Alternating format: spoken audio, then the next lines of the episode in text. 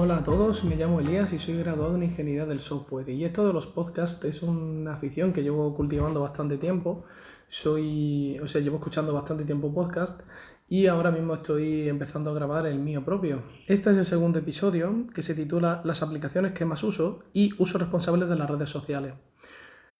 En el mundo de la tecnología en el que nos movemos hoy, la verdad que hay aplicaciones para absolutamente todo. Sin embargo, cada persona tiene sus gustos personales y tiene una serie de, aplicaciones que tienen su teléfono y que los demás no tienen. Eso es lo que yo he venido a contar hoy, contar mi experiencia de cómo yo uso mi teléfono y mi ecosistema. Eh, porque ahora vamos a ver que yo no solo dispongo de un teléfono móvil, sino que tengo alguna cosa más. Si no escuchaste el anterior episodio, eh, en el que expliqué mi ecosistema, lo vuelvo a explicar, es muy sencillo. Yo dispongo de un teléfono Samsung Galaxy S8, desde el cual ahora mismo estoy grabando esto, espero que no por mucho tiempo más. Eh, también tengo un iPad y un ordenador portátil, ahora en, hablando siempre de del ecosistema que yo tengo fuera de casa, porque en casa tengo un, un ordenador de sobremesa y alguna cosa más. Y en cuanto a dispositivos que no tienen nada que ver con, lo que es eh, puramente pantallas, ¿no? Por así decirlo, pues tengo los Samsung Galaxy Buds, que me los compré hace relativamente poco, y el Samsung Gear S3 Frontier, que también estaba bastante barato hace poco y me lo compré. Todo esto me lo he comprado en lo que viene a ser verano. Eh, entonces, una vez explicado mi ecosistema, ahora voy a ver una serie de aplicaciones que tienen sentido que estén ahí porque porque funcionan bien en ambos ecosistemas, tanto en iOS como en Android, como también en, Windows, o bueno, porque, por eso, porque tengo un PC Windows. Sin, sin más dilación, empezamos. Voy a empezar hablando de lo que es mi, teléfono, porque es el, lo que yo siempre llevo a mano, aunque el iPad también siempre lo suelo llevar en la mochila, pero tengo que sacarlo de la mochila. Sin embargo, el teléfono, todo el mundo a día de hoy prácticamente lo lleva en su bolsillo casi siempre. Eh, entre las aplicaciones más útiles que yo encuentro o que creo que no mucha gente tiene, mm, la primera es eBooks. eBooks es un servicio de, podcasting, eh, no es un servicio realmente, bueno, es una aplicación que tiene un montón de podcasts de todo tipo. Ahí podemos encontrar, pues, desde, no sé, La Rosa de los Vientos, que es uno que yo suelo escuchar siempre, Cuarto Milenio, Milenio 3, lo que ahora se llama Universo Iker, etcétera. Hay de todo. Es básicamente una aplicación de, consumo de contenido. Por desgracia, ahora mismo este podcast que estáis escuchando no está subido a ebooks, pero espero que muy pronto lo esté. Eh, en segundo lugar tenemos Medium. Medium es una aplicación que vino a mí gracias a Víctor Abarca, eh, y bueno, eh, a lo largo de este podcast y del tiempo que pase grabando, también le agradeceré mucho porque básicamente fue él el que me infundó la idea de hacer mi podcast, concretamente este. Medium, eh, ya os digo, lo recomendó Víctor en un, en un podcast suyo, no recuerdo cuál era, pero básicamente hablaba que ahí era la vuelta a los blogs. Sin embargo, yo encontré muy interesante Medium cuando empecé a hacer mi trabajo fin de grado, que estaba basado en redes neuronales y en Medium hay toda una serie de publicaciones increíbles que tiene de todo sobre data science. Por ejemplo, una de las que más me gusta es Data Science, o sea, perdón, Towards Data Science. La podéis buscar en Medium y vamos, es increíble. Publican de todo y prácticamente todo gratuito, porque Medium tiene una suscripción, pero bueno, a eso no voy a entrar ahora. Y otro, mm, otro otra publicación de Medium que recomiendo mucho es eh, Free Bootcamp o algo así se llama básicamente de programación y demás, sobre todo a, la gente que esté relacionada con lo que es el, desarrollo. Después Medium tiene de todo y me parece impresionante. A día de hoy yo creo que si no fuera por Medium mi trabajo fin de grado no estaría tan bien hecho como considero que está hecho.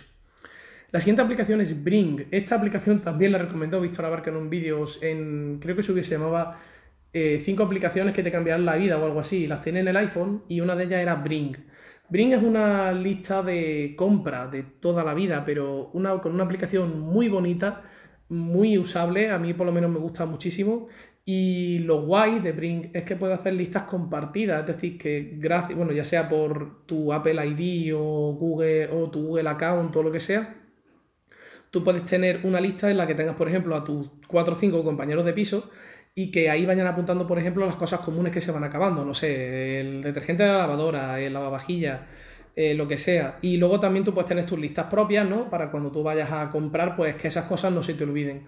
La utilidad que yo le veo a Brink es como mi organizador GTD, ¿no? Digamos, esa es mi aplicación GTD para lo que es la parte de compras, de que no se me olvide comprar esto, porque soy un cabeza loca, como ya dije en el anterior episodio, y siempre se me olvidan las cosas.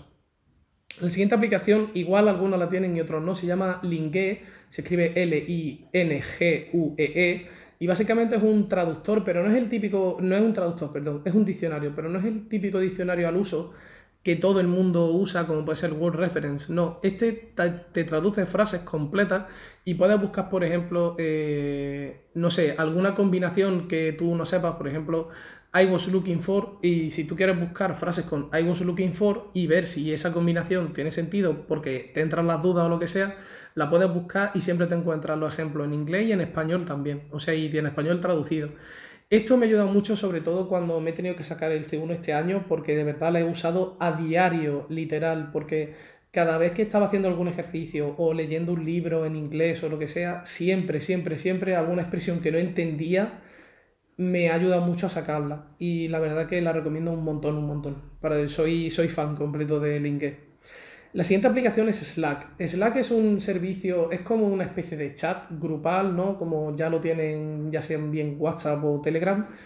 Porque, pero este está enfocado, digamos, a lo que es mm, trabajadores, ¿no? Entonces, en la empresa en la que yo trabajo actualmente, que es Cash Converters España, eh, tenemos un grupo de Slack en el cual estamos metidos varios desarrolladores del departamento de IT, que es para el departamento para el que yo trabajo, y eh, ahí pues vamos comentando cosas, ya sean, por ejemplo, eh, tenemos un bot que nos recuerda que hay un libro gratis todos los días en una página que se llama Pact, que de Pact hablaremos un poco más tarde.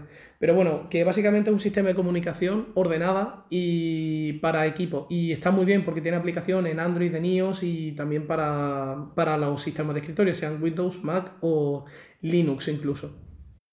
La siguiente aplicación me vais a decir que es muy típica, pero bueno, es verdad, es Spotify. Yo la verdad es que sin Spotify no es que dijera que no podría vivir porque sí que tendría, no sé, me descargaría música de internet o tendría discos digitalizados o lo que fuera, pero es que para mí la música es muy, muy importante.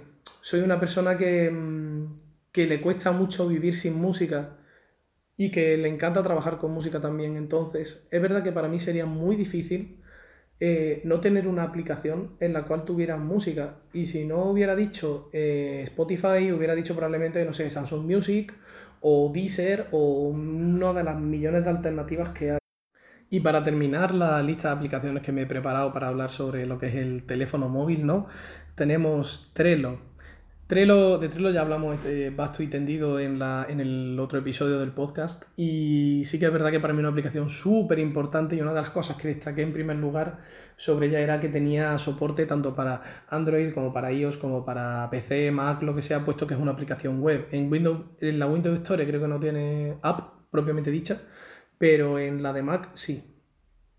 Eh, ah, bueno, sí, me falta una. Eh, Telegram. Telegram es un servicio de mensajería, igual que puede ser WhatsApp, igual que puede ser, no sé, eh, Facebook Messenger, mil, mil servicios hay a día de hoy. Sin embargo, ¿por qué escojo Telegram? Porque Telegram tiene una, cosa muy importante para mí, que es mm, esencial, ¿no? Cuando tienes un ecosistema híbrido como el que tengo yo, y es poder transferir archivos de un punto a otro sin tener problemas. Es decir, que yo puedo pasarme un zip del, móvil al ordenador, del ordenador al iPad y del iPad al móvil. Y no hay ningún problema. Me puedo pasar PDF, libro, lo que sea, apuntes subrayados. Entonces Telegram para mí es esa aplicación Nexo, que para otros puede ser Google Drive, para otros Dropbox o lo que sea. Eh, sin embargo, yo uso Telegram por eso y también porque puedes guardar mensajes eh, infinitamente para ti y eso para mí me da la vida. Eh, de hecho, antes lo utilizaba como aplicación de. como de, de, esta de la compra, de lista de la compra. Antes, antes de descubrir Brink, claro. Bueno, ahora vamos a hablar de, del iPad. El iPad es un dispositivo que me parece increíble. Para mí es de los mejores dispositivos que fabrica Apple. O sea, a mí los iPhones en general no me suelen atraer mucho y no me gustan. Pero el iPad sí, porque creo que tiene mucho, mucho que aportar a todo. Entonces, dentro del iPad, ¿qué aplicaciones son las que yo uso más o les veo más utilidad para mí como estudiante recién graduado de ingeniería? ¿no? Eh, en primer lugar, tengo libros. Bueno, esta aplicación puede ser varias, puede ser libros, puede ser Kindle, puede ser lo que sea, pero lo he agrupado todo dentro de la categoría o de la aplicación libros. ¿Por qué? porque me encanta leer. Soy una persona que, que, le gusta leer mucho. Es verdad que hace tiempo dejé de leer, pero hace ya un año y pico vengo retomando otra vez este hábito de la lectura y me está dando mucha satisfacción. Entonces estoy intentando leer lo máximo posible y libros. Para mí esa es la clave, ¿no? Esa, esa, es la palabra ¿no? y la aplicación que define esto. También me ha sido bastante útil durante un tiempo, antes de descubrir la aplicación de la que vamos a hablar siguiente, para poder eh, subrayar, eh, mm, seleccionar, lo que sea, tomar apuntes sobre los PDFs que nos daban en la facultad, puesto que en mi facultad no se estudia por fotocopia, se estudia por PDF. Eh, en segundo lugar, lo que estaba diciendo, la aplicación se llama PDF Viewer. PDF Viewer es una app que te permite mm, marcar PDFs de muchas maneras, seleccionar el texto, recortarlo, pegarlo, hacer una nota con ese texto. También existe una que se llama Liquid Text, que también es muy buena, pero el, es de pago, ¿no? Entonces, está, siendo gratuita, siempre la prefiero a una aplicación de pago. Entonces, esto a mí me ha dado mucho la vida porque es verdad que ahora con el Apple Pencil, que me lo pienso comprar mm, antes de que empiece la universidad otra vez, porque ahora voy a hacer un máster, eh, sí que quiero tener esa habilidad en la mano para poder subrayar mejor y poder tomar notas al margen, etcétera. Como siguiente aplicación tenemos Manga Rock, que por desgracia va a cerrar. Bueno, por desgracia no, ves, tiene todo el sentido que cierre. Pero bueno, como su nombre indica, es una aplicación para leer mangas y hay de todos los tipos. La verdad que tienen una base de datos bastante, bastante importante. Y yo he estado leyendo ahí bastante, bastante tiempo. De hecho, mi primer contacto con la lectura en inglés después de mucho tiempo, porque yo me saqué el B1 en 2015 y hasta este año no había vuelto a tomar, eh, no me había vuelto a tomar en serio lo que era el inglés, ¿no? Para sacarme el C1, pues sí que de vez en cuando tendía a entrar a esta aplicación o a otra que tiene una tableta anterior para leer en inglés, porque así iba cogiendo, digamos, vocabulario, ¿no? Y, terminaba mejorando mi, mis skills de, de ya sea de, de, lectura en este caso, pero vamos, también cogía mucho vocabulario. La siguiente aplicación es Pact. Pact, em, como he dicho antes cuando hablaba de Slack, tenemos un bot que todos los días nos recuerda a las 9 de la mañana que hay un libro nuevo gratuito. Pact es un... es complicado definirlo, es un sitio web que tiene una serie de... Mm, que es como para aprender, ¿no? Tiene un montón de libros y un montón de vídeos, de todo para aprender, obviamente todo pagado, ¿vale? Entonces, ¿qué pasa? Pues que Pact tiene un sistema de suscripción que yo no conocía antes de entrar a Cash Converters, ojalá lo hubiera sabido antes, que te permite, o sea, que dan un libro gratis al día, de lo que sea. Entonces, lo que pasa es que te hay días que te puede tocar, no sé, temas interesantes para mí, como pueden ser Machine Learning, y otros que pueden ser, otros días pueden tocar un, libros que son menos interesantes para mí, como puede ser Coolixense, o no sé, o Kotlin, o lo que sea. Entonces, es verdad que es muy interesante porque tiene muchísimo contenido, yo creo que es el contenido que más, es la página de internet que más contenido tiene de este tipo, junto con O'Reilly, y la verdad que a mí me gusta mucho mucho Pact y tengo la aplicación descargada. Y bueno, y para terminar de aplicación en el iPad muy clásica, eh, hablamos de Telegram, por lo mismo que he dicho antes, porque es mi sistema de compartir ficheros y compartir todo. No entiendo, yo no puedo tener un dispositivo nuevo sin instalarle Telegram, porque por ahí es por donde le paso yo todas las cosillas. Si es un dispositivo Android, pues alguna APK que no esté en la Play Store o alguna cosa así, o libros, eh, PDF, lo que sea, los puedo mandar de un sitio a otro muy rápido. Y además que luego simplemente me meto en el chat mío propio y voy subiendo hacia arriba y me voy descargando todo lo que necesite, porque normalmente eso es lo que suelo hacer. Eh, y bueno, por, ahora, por esta parte, ya estaría. Es decir, ya tenemos la parte de las aplicaciones mm, finiquitada, ¿no? Tenemos pues lo que he dicho en, en Android y en, y en iOS. ¿Qué pasa? ¿Qué aplicaciones no he metido yo aquí? Pues las típicas que todo el mundo tenéis, como YouTube, WhatsApp, Netflix, Amazon Prime Video, aplicaciones de consumo de contenido típicas, muy así, que te quitan mucho tiempo, no las he metido. ¿Por qué? ¿Por qué no las he metido? Porque las considero redes sociales. Para mí, redes sociales, aparte de, obviamente, no sé, Twitter, Facebook, eh, Instagram y todas las demás redes sociales, LinkedIn incluso, mm, todas las redes sociales que pueden existir, también incluye estas aplicaciones como YouTube, en Netflix y Amazon Prime Video. ¿Por qué? Porque nos restan tiempo en un, sentido u otro. Eh, esta parte, ahora vamos a empezar a hablar de la parte obviamente de las redes sociales, ¿no? Y para mí existen como, como tres grandes tres grandes peligros, no, bueno, perdón, dos grandes peligros. Existen Twitter e Instagram, por un lado, aislado, y ahí también incluiría Facebook, pero Facebook es menos para la gente de mi edad, aunque bueno, este podcast lo puede escuchar todo el mundo. Y, y luego, por otra parte, YouTube y Netflix. ¿Por qué? Porque son, para mí son esencialmente diferentes, ¿no? Los dos grupos. Por un lado tenemos Facebook y Twitter y Instagram, ¿no? Que digamos que el consumo de contenido es leído, ¿no? Es, es simplemente visual. Aunque bueno, Instagram tiene vídeos, ¿no? Y, Facebook también, pero bueno, la inmensa mayoría de contenido es visto, no necesita auriculares ni encender ni que el móvil encienda el altavoz para que tú puedas escucharlo, ¿no? Y luego por otra parte tenemos YouTube, Netflix, Amazon Prime Video, HBO, todo ese núcleo de gigantes audiovisuales que se centran en básicamente mm, que cuantas más series veamos, cuantos más vídeos veamos, cuantas más películas veamos, mejor para ellos, porque ellos lo que quieren es eso. Entonces, partiendo de esta base, ¿no? digamos, de diferenciar todos grupos claramente, vamos a empezar hablando de las que son más, peligrosas para mí, bueno, concretamente una, eh, que es Twitter. Yo uso Twitter a diario y no sé cuántas veces consultaré la aplicación al día. En Android no se puede mirar, por desgracia, eh, creo. Pero si se, pudiera si se pudiera mirar, yo creo que puedo abrir Twitter a lo largo del día más de 90 veces o 80 veces. Si estoy de vacaciones, más veces todavía.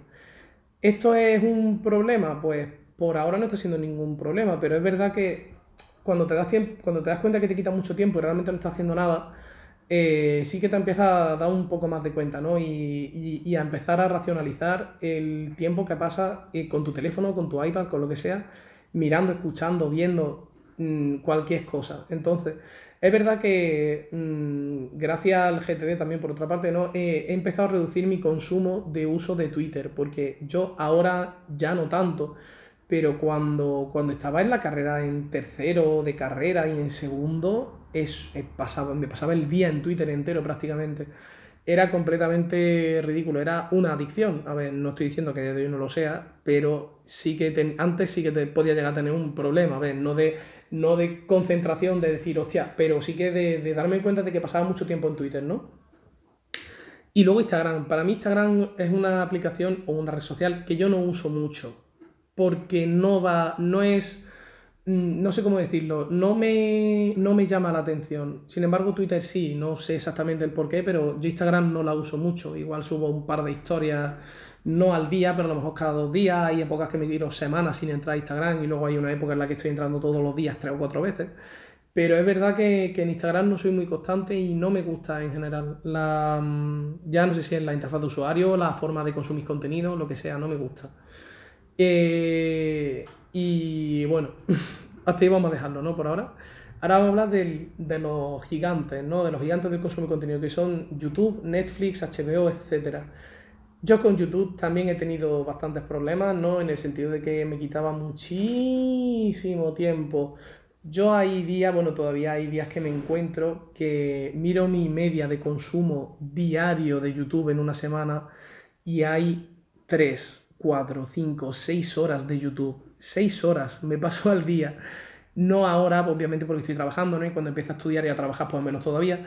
Pero sí que cuando, cuando paso, cuando sí que tenía vacaciones en verano y demás, había días que pasaba 8 y 9 horas en YouTube y dices, tío, que eso es un tercio del día y luego 8 horas duermes también. Entonces, sí que le he echado mucha hora a YouTube. También es verdad que me gusta demasiado. Yo la televisión hace años que no la veo. Soy incapaz de ponerme a ver la televisión. ¿Por qué? No por los anuncios, que también por bastante, sino porque no ponen contenido que me interese y simplemente intentan vender, no sé, morbo, telebasura. Para mí la televisión se reduce a ver la Fórmula 1 cuando estaba en abierto y ahora ya ni eso y, poco más, la verdad, y a lo mejor algún evento deportivo así, no sé, el tenis, el baloncesto, lo que sea, eso sí lo tiendo a ver en la televisión. Y para ver Netflix también, pero ya está, es para lo único que la enciendo. Yo a día de hoy, mi televisión, de hecho tengo una televisión en mi habitación, y mi televisión no está conectada a la antena. Yo simplemente la utilizo para ver Netflix, para tenerla conectada al ordenador y ver películas ahí o lo que sea. Entonces, ¿por qué os cuento todo esto? Porque YouTube para mí ha significado un cambio generacional. Para mí YouTube es, es mm, prácticamente mi entretenimiento. Yo hay días en los que puede que no entre a Twitter ni una vez, pero no hay día que no entre a YouTube. Me cuesta mucho, siempre tengo que verme algún vídeo de lo que sea y estoy suscrito a unos 400 canales, entonces no lo veo todo tampoco, pero bueno, por lo menos voy viendo lo que me interesa y, y tengo una lista de reproducción de ver vídeos más tarde que tengo ahí liada, la de Dios, pero bueno, voy poniendo los vídeos que me interesan y cuando tengo un rato Mi objetivo es cuando yo veo YouTube y la forma de consumir contenido que yo tengo en YouTube, yo entro a YouTube dos veces al día a lo mejor, ¿no? Una para, a lo mejor mientras estoy desayunando o estoy a media mañana o lo que sea y estoy así, digamos, divagando, ¿no? Y básicamente lo que hago es, me meto en la feed, ya sea de los recomendados de las suscripciones y empiezo a añadir vídeos a ver más tarde, para que cuando luego tenga un tiempo en el que yo diga, ostras, quiero consumir YouTube, tenga vídeos ahí para ver directamente, sin tener que pensar qué quiero ver porque hay veces que te pasas más tiempo pensando en qué quieres ver que realmente lo que estás viendo. No sé si os ha pasado alguna vez, que seguro que sí. Pero empieza, mm, es que quiero ver, o con, con Netflix es más común, ¿no? Mm, quiero verme esta serie, o esta, o esta, o la otra. Y, al final no terminas viendo nada y terminas viendo perdiendo el tiempo viendo tráileres y ya está. Y empezando capítulos y a lo mejor dejándolo a media. Entonces, mi objetivo con este, con esta, con este gigante, ¿no? Que es YouTube, Netflix, etcétera, ¿qué es? No perder tiempo pensando en qué quiero ver, que ya lo tenga, digamos, como predefinido. Eh, ¿Qué más? ¿Qué más nos queda por aquí? Vale, perfecto. Nos queda lo más importante, ¿no? El uso responsable.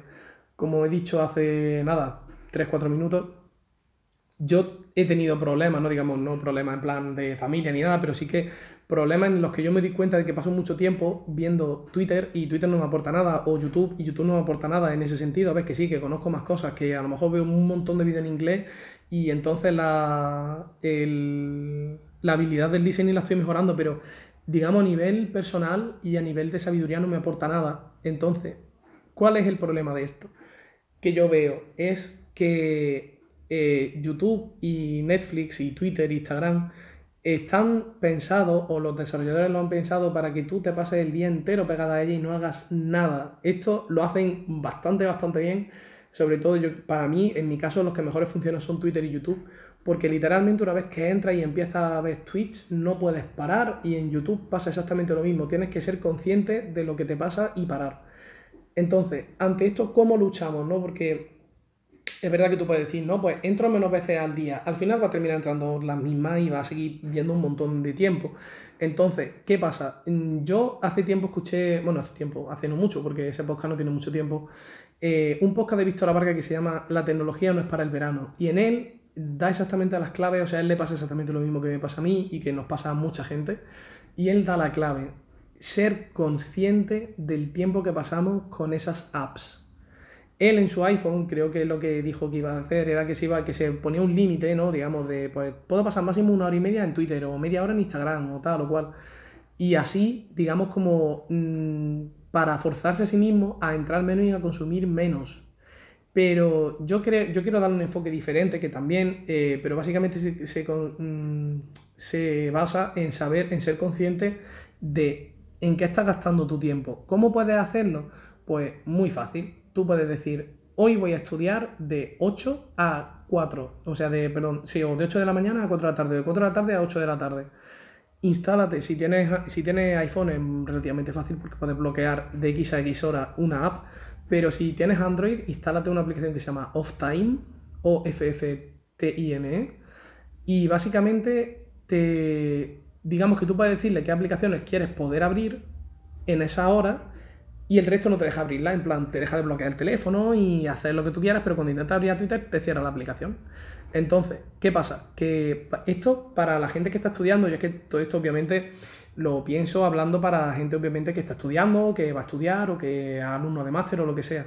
¿Cuál es la idea? Que tú en esa hora no procrastines. Si te bloqueas las aplicaciones que más te consumen tiempo, que son, yo que sé, Twitter, YouTube, Instagram y Facebook, pues con eso, la idea es reducir la procrastinación y aumentar la productividad. Y, eh, también así, digamos, te fuerzas a ti mismo y es como un castigo que tú te autoimpones, pero tienes que ser tú mismo. Entonces, si no tienes autoeficacia para decir voy a hacer esto, probablemente no lo hagas. Sin embargo, yo te quiero contar mi experiencia y es que si se puede. Yo estuve una semana más o menos y me acostumbré a bloquear en, porque hubo un día concreto en el que me pasé mucho tiempo el, viendo Twitter y dije, tío, esto se tiene que acabar. Me descargué esa aplicación, concretamente. A mí no, me ha pagado nadie, por, por, supuesto, si aquí nadie me ha pagado nadie, nada por hablar de sus apps. A ver, el podcast tiene dos episodios y no me conoce ni Dios, así que mm, bien. y entonces, utilizando esa app, me bloqueé en las, en las horas que a mí me interesaba el poder utilizar las aplicaciones que más tiempo me consumían. Y me ayudó mucho. Y, la y de verdad os digo que lo probéis porque os va a cambiar la vida a mejor en ese sentido, si de verdad creéis que tenéis un problema. Si no lo veis o no tenéis la suficiente fuerza de voluntad, mm, os recomendaría que utilizarais para estudiar en ese caso. Eh, una aplicación que se llama Brain Focus o mm, simplemente buscáis Pomodoro en la App Store o en la Google Play o lo que sea y la primera aplicación que salga. Esto es ¿por qué? porque el Pomodoro es un, es un método de, estudio bastante efectivo, está demostrado, yo no sé qué estudio tiene eso, pero en su momento los miré y vi que tenía sentido. El Pomodoro se basa, es una técnica de estudio o de trabajo que se basa en tener 20 minutos de trabajo intensivo o de estudio, 5 minutos de descanso, 20 minutos de estudio intensivo, 5 de descanso, 20 minutos de 20 minutos intensivo, 5 de descanso, 20 minutos intensivos, 5 de descanso y después de esos 4 ciclos tienes 20 minutos de descanso para ti. Entonces, eh, el hecho de pensar en no voy a abrir Twitter en 20 minutos o no voy a abrir Instagram en 20 minutos es más fácil que decir me voy a pasar 7 horas sin abrir Twitter o Instagram. Entonces, quiero deciros, si, veis que tenéis el problema pero no tenéis la fuerza de voluntad suficiente para decir, tío, es que 7 horas son mucho o 3 horas son mucho, probad a hacerlo del pomodoro, porque a mí me funcionó también mucho, digamos, a la hora de empezar a concentrarme y tal, y era uno de los, fue una de las cosas que estuve probando con, con esto del GTD, ¿no? Y de probar un montón de cosas de productividad y demás, y de investigar y tal, y la verdad que a mí me funcionó muy bien, de verdad que lo recomiendo, y si podéis hacerlo, hacerlo, porque de verdad que al final Twitter e Instagram no aportan nada, le estás scrolleando o viendo historias una hora, a ti como persona no te aporta nada. Sin embargo, si esa hora, por ejemplo, la pasas leyendo un libro, puede que aprendas algo o puede que estés disfrutando de algo, mm, digamos una aventura, por ejemplo, pero que esté indicada y que esté escrita em, por una persona y que tenga un hilo, un principio y un fin. Sin embargo, Twitter e Instagram no tienen fin ni principio tampoco. Tú scrolleas ahí o empiezas a historias de gente y no terminan nunca. Y en Twitter menos todavía, sobre todo si eres como yo que sigue a 1600 y pico personas. Entonces, como no puedes leerlo todo, ni puedes hacer nada, pero te entretiene, al final te entretiene saber de la vida de los demás, qué le pasa a tus amigos por su cabeza, cómo, no sé, eh, enterarte de lo que pasa en el mundo. Lo que sí que recomiendo es eso, es mm, probar a, a decir, voy a darme un tiempo. Básicamente es el lema, creo, de Off Time que utilizan, que es valora tu tiempo.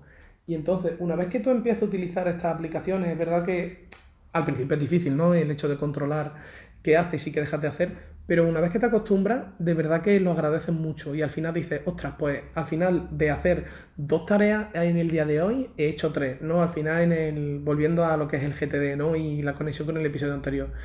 Y sí que de verdad mm, os digo que os lo probéis porque os, va, os lo vais a disfrutar mucho y, vaya, y, y además vais a ganar tiempo vital para vosotros que creíais que no teníais, pero sí que teníais. Lo que pasa es que estaba perdido en esas aplicaciones, en Twitter, Facebook, Instagram y YouTube. Entonces, si, si de verdad os ha gustado este episodio, por favor, dejad un comentario. Bueno, en Anchor creo que se puede dejar comentarios, en Spotify creo que no. Pero bueno, mi objetivo es intentar también que esta semana o la semana que viene ya llegue a todas las plataformas el podcast. Y si de verdad os ha resultado útil, eh. Si tenéis algún tema que queráis que trate en el podcast o que creéis que tenga futuro, también dejádmelo en comentarios o en Twitter, que creo que lo tengo enlazado también en mi, en mi perfil. Y, veré si tiene tratamiento que para mí puede ser interesante tratarlo y que lo hablemos aquí todo. Nada, muchas gracias por tu tiempo. Eh, espero que de verdad lo hayas disfrutado y nos vemos la semana que viene.